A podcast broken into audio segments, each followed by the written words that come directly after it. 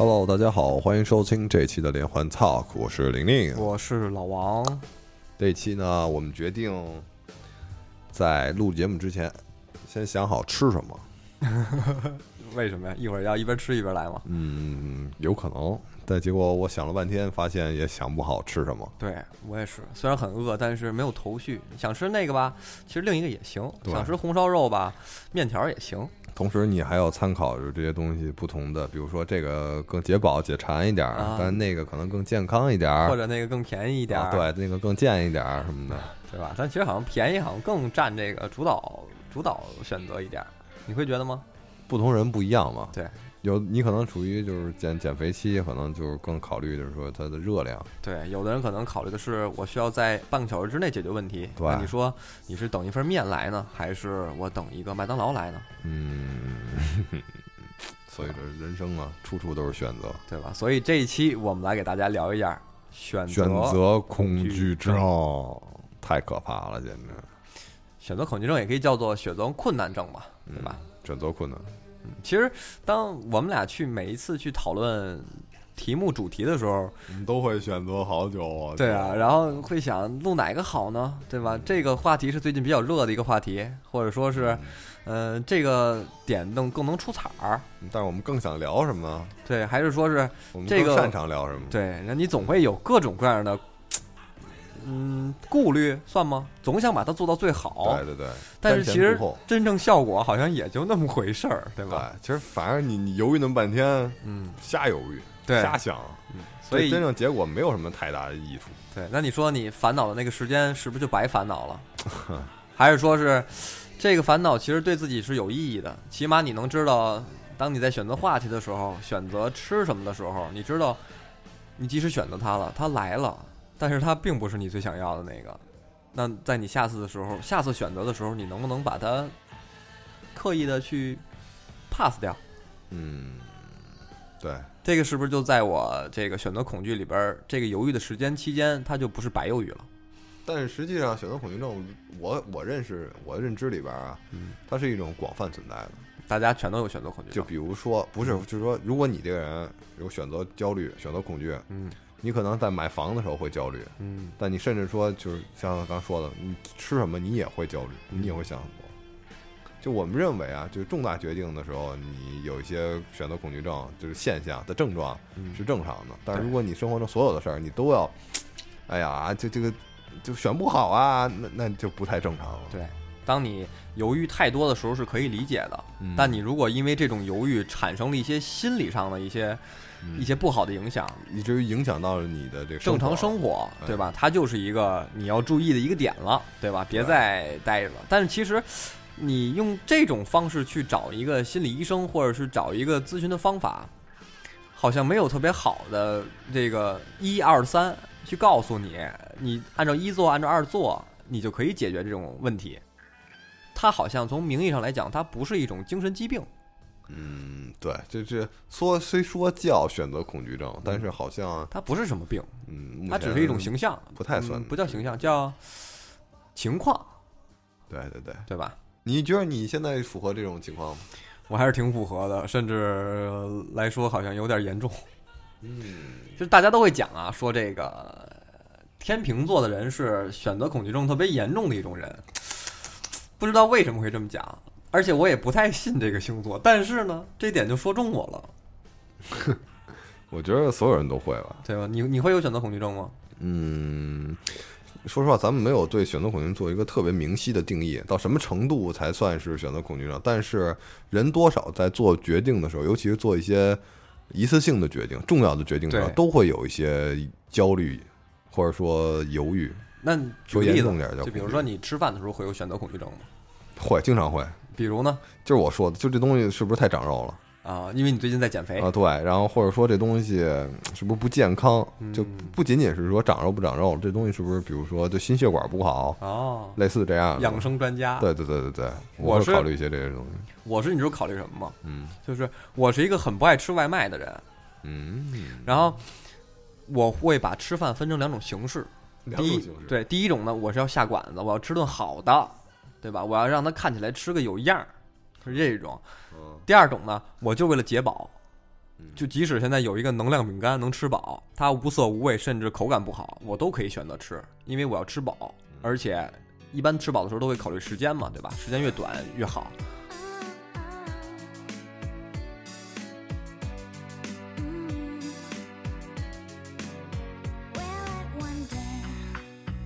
我还会在想，在这个吃饱的过程中，我能不能再吃好一点？在吃饱的基础上对啊来吃好。而且我们家有一个习惯，就是他们我的父母不会吃晚饭，好家伙，然后我每次回家也没有饭吃，我哦被迫被选择只能去吃外卖。然后呢，你知道会什么样吗？嗯就是我把外卖软件打开了，啊，就无数的那个商家，然后无数的那个那个商家就开始往上弹，然后你可以翻，等你翻牌子。对，然后你就一直在想吃什么好呢？吃什么好呢？然后经常会出现翻了一个小时到两个小时，就就不饿了，不知道吃什么也，不饿了。有时候也饿，然后气到我最后我就出门了。嗯，楼姐随便，这楼姐看谁还开着呢，因为回家已经很晚了，对吧？然后等我真正选择不出来了，嗯，已经夜里十点十一点了，嗯只剩那两家开着了。行，那我就在这两家里边选呗，对吧？这一下就帮我减少了很多选项。其实，其实我觉得啊，就是选择恐惧症，一般有这种情况的时候，你的选择其实是很多的。当你在两个选择里边选，跟一百个选择里边选，你一定是一百个里边选的时候，你的困难会更多，对，你要获取全部的信息，你才对吧，？你还得在想这一百个里边哪个更好呢？嗯或者是一百个里边哪个更适合我呢？嗯，我觉着吧，就是，嗯，像就像你这种重度的这个选择困选择障碍的人啊，嗯，我建议是你可以把你的思绪调理捋清楚就行。怎么捋啊？就是你带了太多主观的、感性的东西在选择里边儿，啊，我要稍微理性一点，对，你要理性一点。比如说你现在想好了今天这顿饭，要吃什么？不不不，呃，这顿饭你打算，比如说你分为两种，你先想好是 A 还是 B，嗯，我想的是更省时一点。更省时一点是吧？那就是说你的优先选项第一条就应该是时间最短，嗯，然后我列个表，看哪个送到的时间最短。你心里边就可以列一表，记一下前三名吧，比如说配送时间最快的嗯这三个，然后你再看你第二项选项是什么，嗯、要吃一个能吃得饱，对能吃得饱，然后你看哪里边哪个菜量是合适的。其实都能吃饱，就是看自己那个目标价格是多少，在这这个价格里哦对对对，能吃饱。在价格你可以这么说，就看哪个价格是你就是最低的。对，但是呢，当然了，还有我感觉还应该有一些，比如说什么呃安全卫生之类的，就或者说你是品牌的，呃口味上的什么的，对，都算。把这些东西都作为筛选项，你一筛选，基本上能选择的就不多结果已经出来了，基本上就一两家也就那其实说白了，还是自己没有一个特别那个那个客观的定义呗。你一会儿想要这个为主，嗯一会儿想要安，比如说你一会儿想要那个价格低为主，实惠为主，嗯一会儿你又想让它，哎，那太快了，那那太慢了，我想快一点吃上。嗯然后一会儿想想吃那个没吃过的这个味道，嗯，就你你你你这些东西它它老在打架，那就不行，你必须得给它排一个哦，这时间是最重要的。我现在就想赶紧吃，不管这个好吃不好吃都无所谓，或者说我就是想要一个优惠一点，我多等一会儿也无所谓。嗯但你不能这两头你都占，这就是贪心。那其实说白了，这就叫更了解自己呗，对，这对我觉得这其实这个过程也是一个了解自自己的己过过程，对吧？对而且当你一下就升华了 你知道我被逼到什么状态吗？啊！就是，就当我可能今天回家比较早的时候啊，嗯我看着外卖开始发愁。其实这也是我不喜欢外卖的一原因，因为我选不出来，所以我就出门了。嗯出门发现吧，这条街上全是好吃的。然后呢，这哦，你又不知道是哪 对，然后你你每路过一家店的时候啊，那个味儿就不一样。嗯呃，这个羊蝎子的味儿很诱人，对吧？不是鬼，就靠吸那个味儿 活着。然后那家店的这个烤串儿还行，烤串儿还行啊，后边那家店炸鸡也不错，对对吧？你说我都给买了，咱有这个都买的实力，对吧？但是其实就是铺张浪费，你也吃不了这么多，你还得等着，甚至你可能吃完第一家羊蝎子烤串，你也就不想吃了，嗯，说明你是一个随性的人，也算随性。哎，我现在肚子开始叫，贪婪的人。对，就是其实就是我想过，当我面临那么多选择的时候，我总犹豫是因为一点，嗯就是我想把它做到最有效化，或者说最佳化。嗯，我找我永远会想到这个东西是在我所有选择里边最满足的那个。对，这里边涉及到一个非常经典的问题，嗯经济学上的问题。嗯，你是以最优为导向，还是以最满意为导向？对，而且我我发现啊，现在很多人对于满意跟最佳是是分别不出来了。对，对吧？你你其实你你吃到那个满意的就 OK 了，你这个简简单单吃饭这个事儿就解决了，嗯，不一定要需要最佳的那个选项才能满足你然。后你放时间特别多，然后还有编辑成本的事儿。对对，那那那个咱们不考虑那。在这里我可以提一个建议，嗯就是分享一下自己的建议。就如果你觉得你自己是就是想追求一下效率，啊，就是如果你是一个特别严重的，就是选择恐惧症患者，嗯。就是真的不知道这个每天吃点什么呀，嗯，你不如就定一次，什么意思？比？如说固定哦，学校食堂。对类似这样的，有一个那个餐表，周一吃什么，周二吃什么，，固定啊。下来。你不见得每顿饭都这样，比如说我就会固定周四晚上会吃一顿什么，嗯，或者周二和周二晚上吃一顿什么，就是周四叫披萨之夜，周二叫炸鸡之夜，周三的女士之夜，操猫咪之夜，行行，行吗嗯？就不管叫什么吧，反正就是你可以固定下来，你可以不像说那个就是。嗯，学校食堂是每天每顿饭都固定，哦，但是你一礼拜至少有一次是固定的是固定的，啊，这起码有一天是少这个东西就作为一个锚，就锚啊定了你的这个这个这个这个决决策的这个整个这个风格就变了嗯。你只要有一顿饭固定下来，你接下来的饭你也就在心理上就不知道为什么，反正就更好容易抉择。其实刚像刚才说的那个嗯啊，就是满意跟最佳，我觉得这是一个让人很犯难的事儿。嗯，我觉着其实就是满意为主，好多人的满意就是最佳，那这就不对了。对，好多人都觉得最佳我才满意，但其实并不是，你满意并不一定达到最佳。对对对，，这真是真的。说对客户也是。客户来了，你只要你你让客户满意就行，你没必要给他最好的方案，只要是他最满意的就行。对最好的方案嘛，留到后边对，可能可能你客观来说，以你专业角度来说，这个这个方案才是最好的，啊，但对客户来讲他不满意。对对，尤其是那个 好多人就认识不到这一点，所以他会跟客户沟通的时候会有很大困难。对他他这种人还偏爱钻牛角尖儿，觉得客户不懂对他你，不懂，我得教育你，你得懂这个，你不懂专业知识，就走向歧途了。而且这样往往会给自己带来很多麻烦。对，包括吃饭也是，除了吃饭，你还有什么别的？你有会别的有困难的时候吗？就选的时候，比如说太多了。比如说我今天穿什么颜色衣服出门啊，对吧？呃，穿什么衣服去？呃，我以前会很焦虑这个事儿，为啥呀？就每天出门穿衣服会很困难，照镜子照半天，呃，照镜子不对，就是在就是我我我是那种就是脑子动的比手多的人，脑子动的比有的人，比如说你要是翻一件衣服，啊你可能会去一件一件去翻，啊！你在镜子面前就自己 P 上了，把那衣服我就我就坐在这堆衣服面前，我就在想我穿上它是什么样，啊，我可能就不会一件一件去试。嗯，哎，跟我现在一样，我现在吃饭也是，我看到那我看到那羊蝎子，我就知道这是什么味儿了。我看到炸鸡，我在想这俩味儿我哪喜欢？嗯，行吧。这都是被逼的，我觉得。嗯，然后就跟着静坐，然后就会想一想，然后想一想，想一想，然后最后一瞬间抱起，然后拿件衣服穿上走，味儿巨他妈难看。然后裤子没穿是吧？我是经常被逼到那个想了半天，也搭了好几下，最后发现还是昨天穿的那比较合适，嗯对然后就把昨天的穿上了。对男生我觉得好多都是这样，那女生可能就是得一件一件试。对，而且他们的那个搭配方法有很多种，嗯对吧？就跟就类似于好多那个身边女性朋友会说，呃，衣服又没了，其实衣柜衣柜里有很多很多衣服，对吧？但我这种试的时候，就是这种想这件事儿，我觉得会有一种负罪感，我觉得我浪费了时间在这上面。啊男生不应该太注重外表，啊，这不是跟咱上，次之前就聊那个了，所以最后所以发现我衣品越来越随意了我是逐渐把自己的所有衣服都变成了类似，啊。懂吗？就是就是全是黑卫衣，你很确定了一个风格是保险的，对然后就就坚持。对，就买嘛，其实说白了，还是跟我说那个铆钉是一样的，嗯，就你只不过我说那个是吃饭，对，这个是一个固定吃这个饭了，固定的衣服也是，但其实这样并不好。为啥呀？选择的多样化就少了吗？对，生活我觉得就不是很精彩了。哎，这一点说到点儿上了，是吧因为我之前听过别人聊过这个选择恐惧症这事儿，就是、啊是这么聊的，就是他是一个做自媒体的，嗯但是他也往往会出现那种没有这个题材、题材匮乏的时候，嗯就类似于咱们俩一样嘛。虽然咱们还不能够称为一个合格的自媒体人，嗯 对吧？然后他跟我讲过，他说这期的一个爆点是这个，然后他通过这个爆点，他要去写一些吸引大家的内容，嗯。或者说是视频嘛。嗯。然后比如说最近大家都在写这个某某某男明星，嗯。然后呢，他会去网上查啊查这个呀，说这个哎这些自媒体都在这么描述他，啊，他就想我能不能在他们的描述基础上做得更好呢？对吧？这是一点，他就开始来回去看，然后之后呢，他想，其实他对这方面也没有太了解，他不是本专业，或者说是他不是一个这方面的专家，他就没法写出更好的点。那他换一种思想，换一种角度，我能不能写跟他们不一样的呢？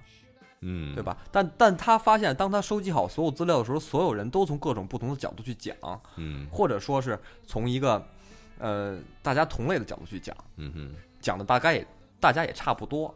那播放量好的或者阅读量好的，可能是那个是你的封面做的更好的，但其实内容本质上不是大差不差嘛，或者说是你的配乐更好的，这个东西都是后期的事儿，跟你当跟你开始去做它没关系。我我然后我问他，你是不是完美主义者？你追求东西太好了，你要一定要把它做到最佳，做到这个自己能说服自己才敢去做。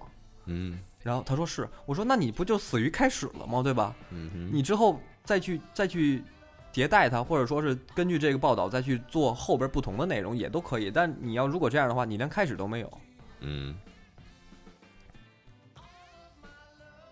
对呀，没错呀，我有时候也会这样。就我看到一个东西，我知道我做的这个东西，我也能做挺好的，嗯，但我做不到最好，或者说做不到足够好，嗯我就不太做不太想去做它就不想做了，对，就是觉得自己必须得有一个地儿是有天赋的，才能去发也，不见得说叫天赋，就是说如果我这个东西做不出彩来的话，就不想做了。就做这个东西的意思就会少很多。也不是说不能做，有必要的我也会去做，但是就没那么开心了。你经历过那种，当你其实觉得没有什么意思，但是你开始之后，你会在过程中发现一些有意思的东西，会，对吧？所以我觉得我这个朋友就是就是有点完美主义者了，就把自己卡的死死的，在这个开头。我说，其实当你开头之后，你有了不同的这个，你当你去阐述这件事儿、去创作的时候，其实你有很多不同的角度去去去升华自己，你从之之中也可以有一些成长，或者说你发现一个别的点，他们都没写。对，这就跟这就跟大家用的微信啊什么的，你用的一些产品 App 一样，有一点零版本就一定有二点零版本。大家不会把所有最牛逼、最好的功能阐述在这个就是就是在一点零里边上线，它会在后边继续更新。对，我觉得这是一个这是一个，你知道微信会这么做，但是你为什么你做自己做这种事儿的时候你就不会这么想呢？哎，你听没听过这么一个说法啊？就是说，其实没有没有什么选择恐惧症，啊就是你选择困难是因为你没钱啊！我听过，我听过，他们说这个啊孩子才选择，啊，对吧？成年人全部都要。对吧？我有钱我就想什么选，想选什么就选什么。对，这个话乍一听好像特有道理，对对，听着听着，就觉得你觉得哦，原来我这样是因为我穷啊，感情啊。这个保时捷卖的贵不是他的问题，啊，是我的问题。对，但我觉得这个真的不是。嗯这个这个答案貌似是能能解决一切的这个选择恐惧症的问题，它能解释这些问题，嗯但是并不能。对就是说，它有一点很强烈的消费主义那个概念，就你有钱才行，你必须有钱，对，什么问题都都可以用钱来。解决对。对，并不是这样的。为什么？我举个例子，就是说，你有钱，你就可以不不对选择焦虑了吗？这是看多有钱吧？多有钱呢？就比如说我手里有五千万，不少了吧？你五千万不少了。我在选这个，我是吃呃汉堡王跟汉堡王跟麦当劳的时候，我可能就不太犹豫，谁说的？好像也会，对啊、我好像有了，你肯定会犹豫，麦当劳这个好吃，汉堡王那个好吃。我都给点了。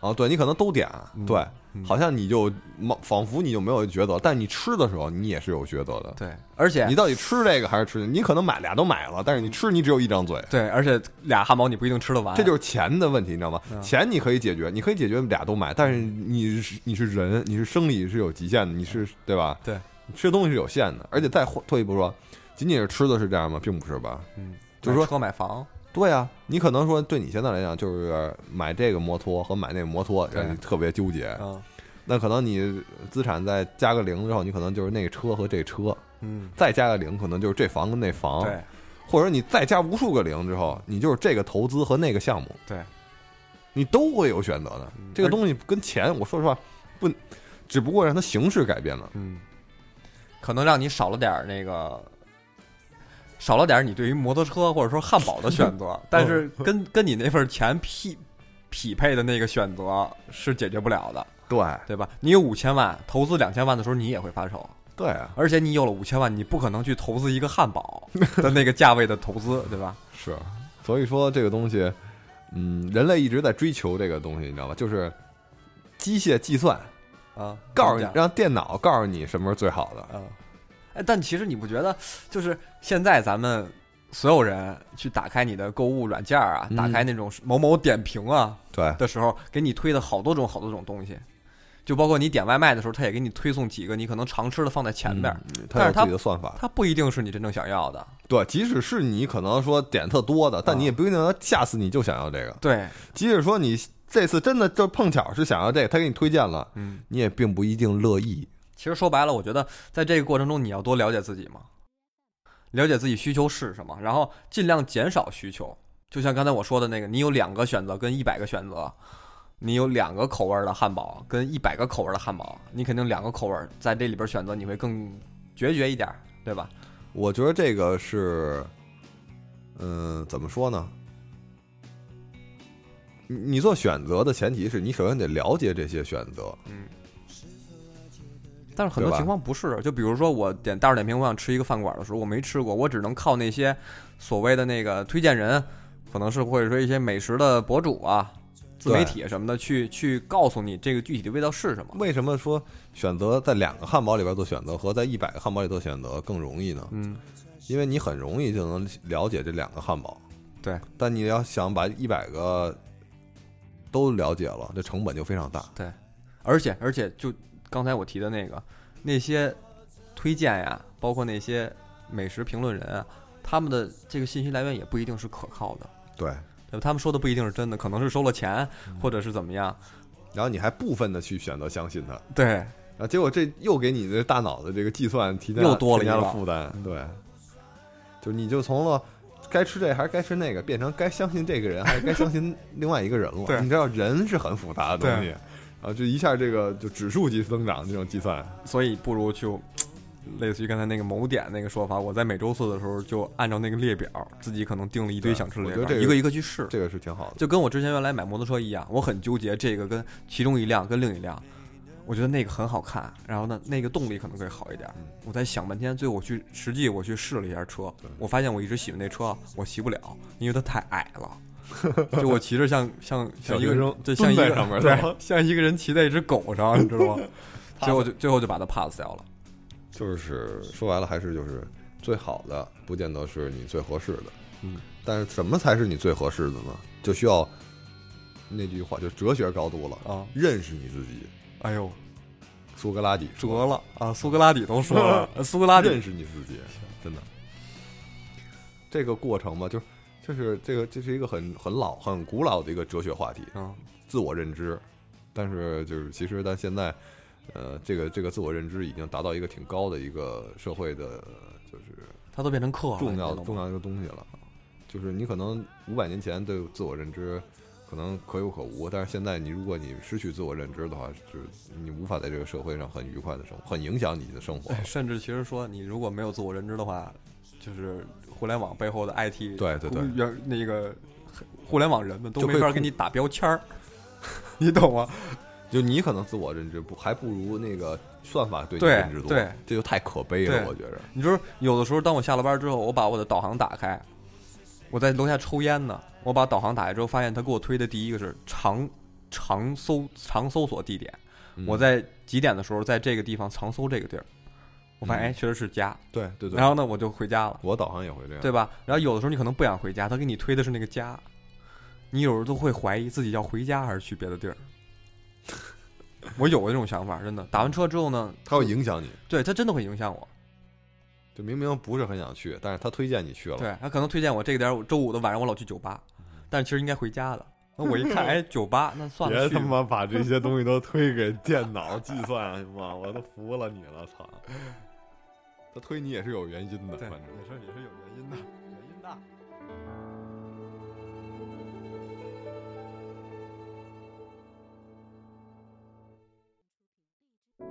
别再说是谁的错，让一切成灰。除非放下心中的负累，一切难以挽回。你总爱让往事跟随，怕过去白费。你总以为要体会人生，就要多爱几回。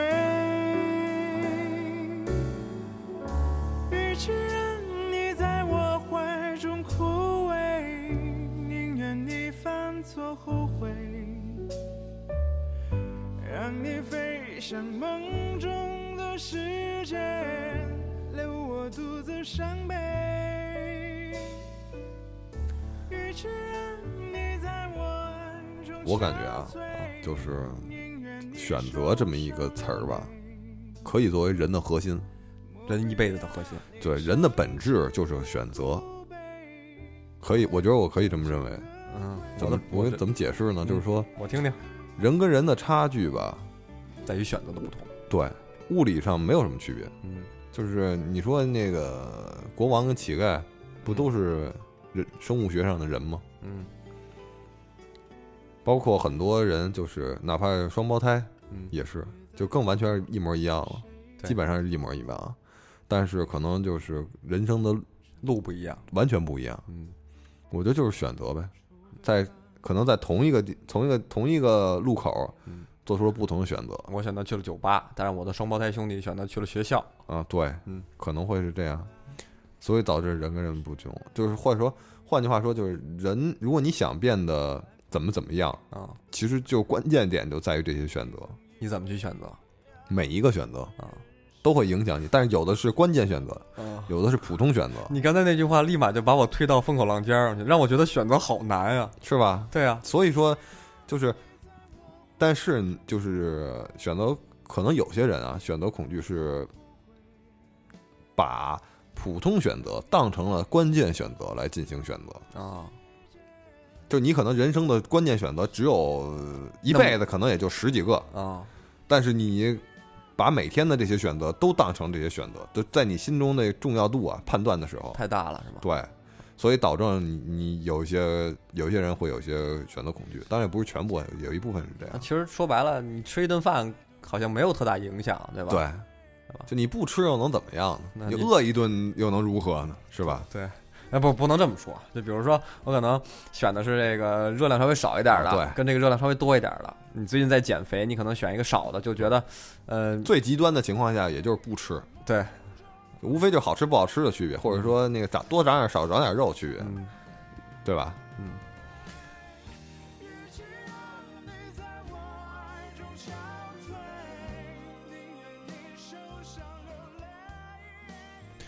但是怎么说呢？就是这个，我觉得感情的选择和就是生活中一般的选择是有所区别的。有所区别的。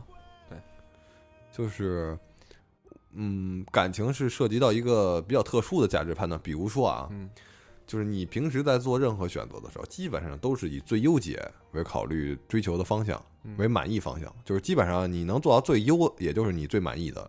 对，但是感情却完全不一样。他是他他多了一个人什么叫感情？什哎，什么叫爱呢？啊，诱惑呵嘿，什么叫爱？来，我听听什么叫爱。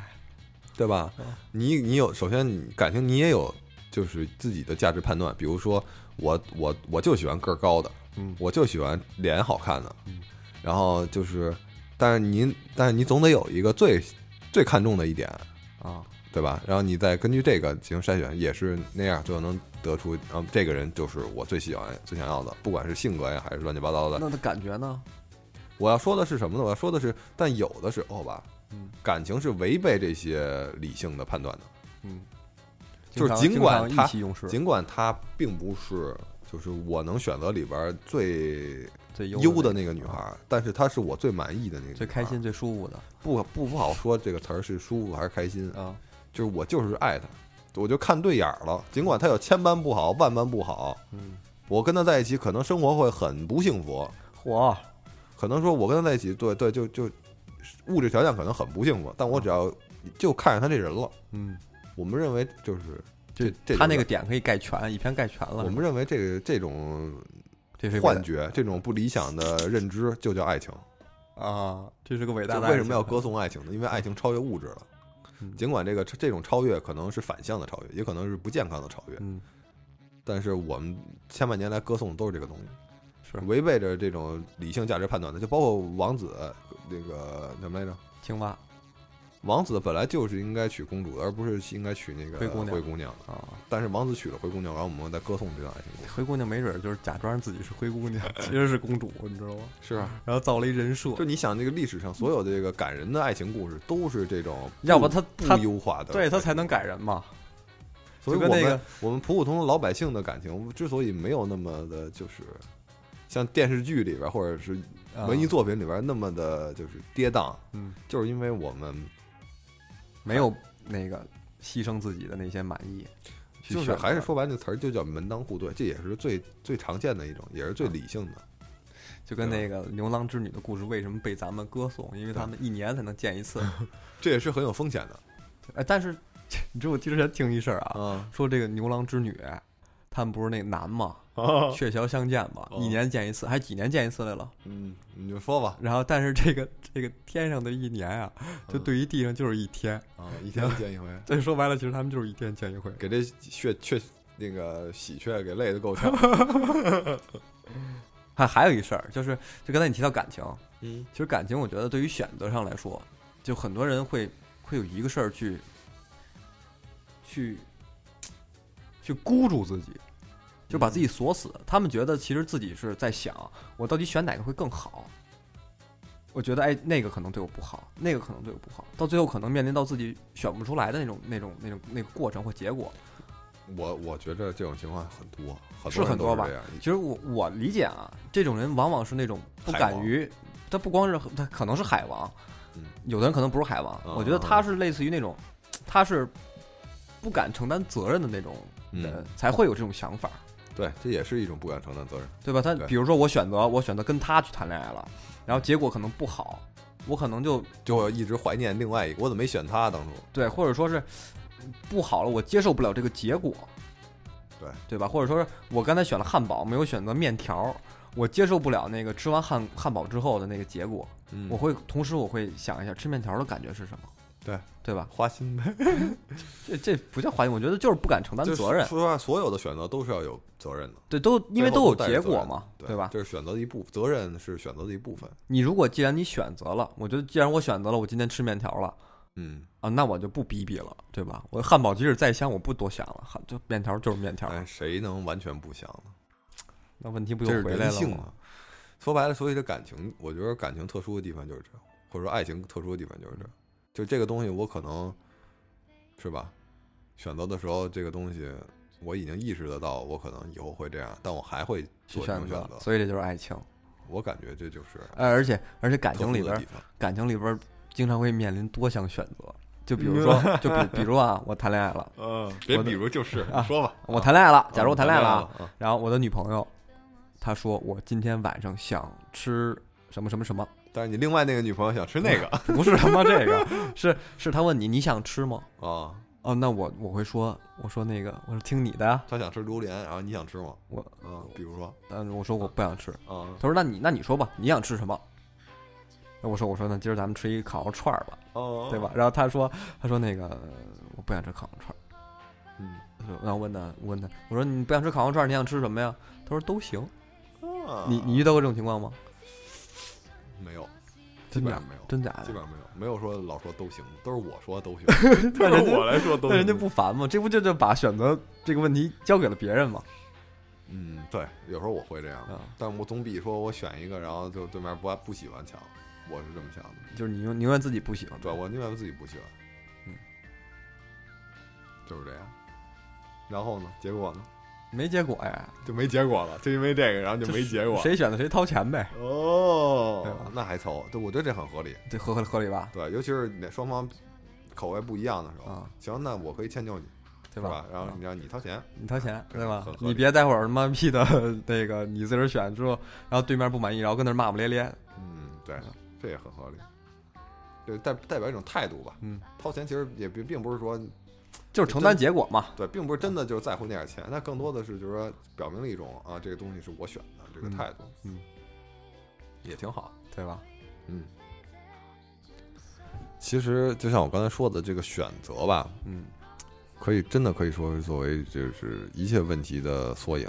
嗯就比如说，我我我你要跟你女朋友分手，啊，要不要分手，这也是一个选择。对，分必分，就 劝和劝分不劝和是吧？真的，就你你你会考虑什么？你会考虑就是他其实他好的地方，还有嗯，他不好的地方，你们俩能不能相处下去？这这乱七八糟的会影响这些东西因素。哎，而且啊，好多人问过我，我到底要不要分手？嗯，当你的这个选择掺杂到别人的意见的时候，其实是一个不好的一个方式，哎，也未必吧。就是他根本就不太了解你你在感情中的位置，那个、嗯对是什么？这肯定是。然后他就说给你分析说这个你的女朋友怎么怎么样，怎么怎么样，但我觉得这不对。有的人说你根本不了解，你没有资格去评论，嗯，是是这意思吧？对，不也不是，也不完全是，嗯，就是就是这件事儿，当你后悔的时候，你没办法，这不是你自己做的选择，他掺杂了一些朋友的意见的时候，哦你那个状态是最难的。不累，你可以就是指责他是是当初是他让我这么对想的。就是我想说的是什么呢？其实很有必要，但嗯即使你去是你主动向这人家寻求的帮助，对吧？嗯，那你也可以说是我当初找他的，啊也也是对吧是啊？我为什么当初去找他呀？嗯类似什么？但是实际上，我觉得有必要在于，你应该找一个人，你已经陷进这个感情里了，嗯你应该找一个旁观者对帮你看看。对，从客观的去理性一点儿的，就是别别把先入为主的那种，嗯，帮你分析分析。那他会不会想这个？哎，这人是我朋友，我要为他好，那怎么怎么才算为他好呢？我要选一个最利他的一个选择，对对吧？对，就比如，其实那姑娘也很好，嗯，但是有些点不太好，对她说白了就是，很多时候咱们也护短，我觉得叫，对吧？这就护犊子嘛。对，这可能会有这种情况出现，嗯很有可能会出现这种情况，各种情况嘛，就是这这种情况是咱们无法把控的。但是一定要那个跳出跳出这个圈儿里边儿看一眼自己我觉得这是有好处的，跳出这是有好处的。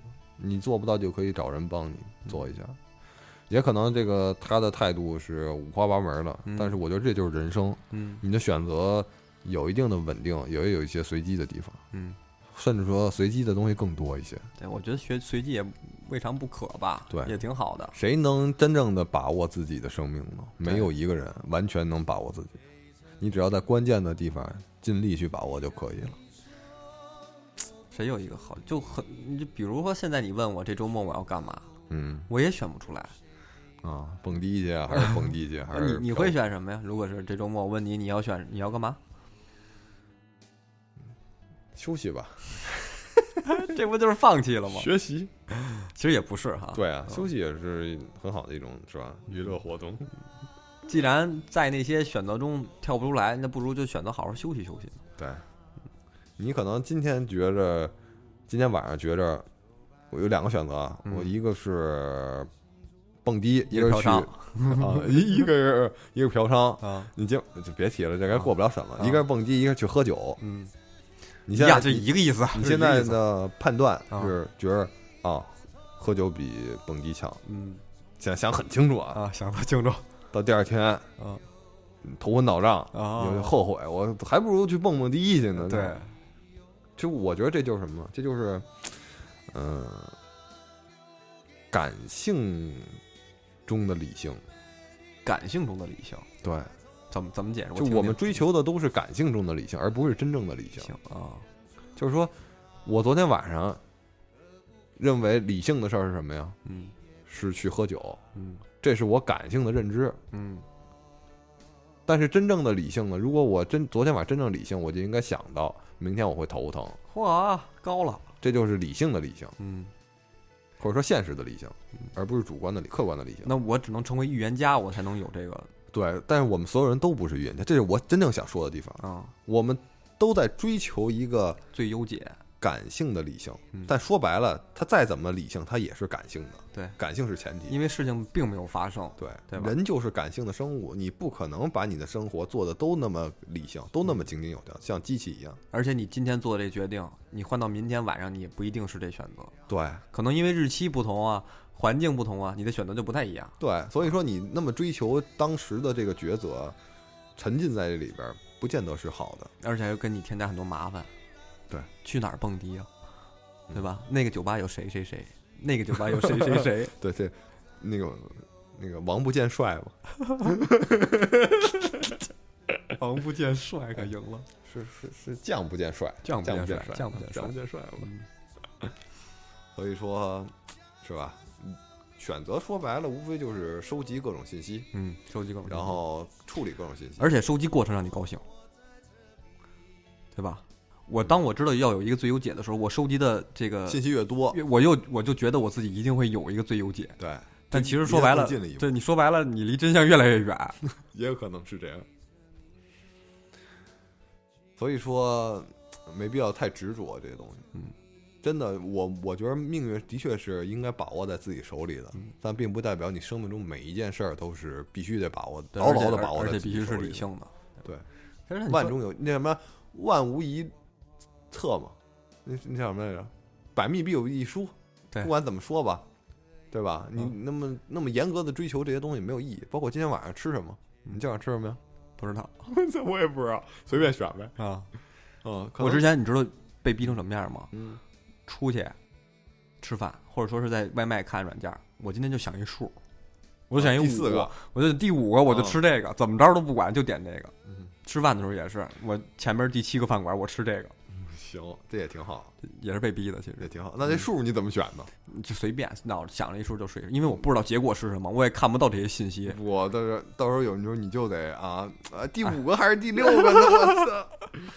嗯，还得出临随时出门带一骰子，这不得板就是板自己吗？嗯对，吧？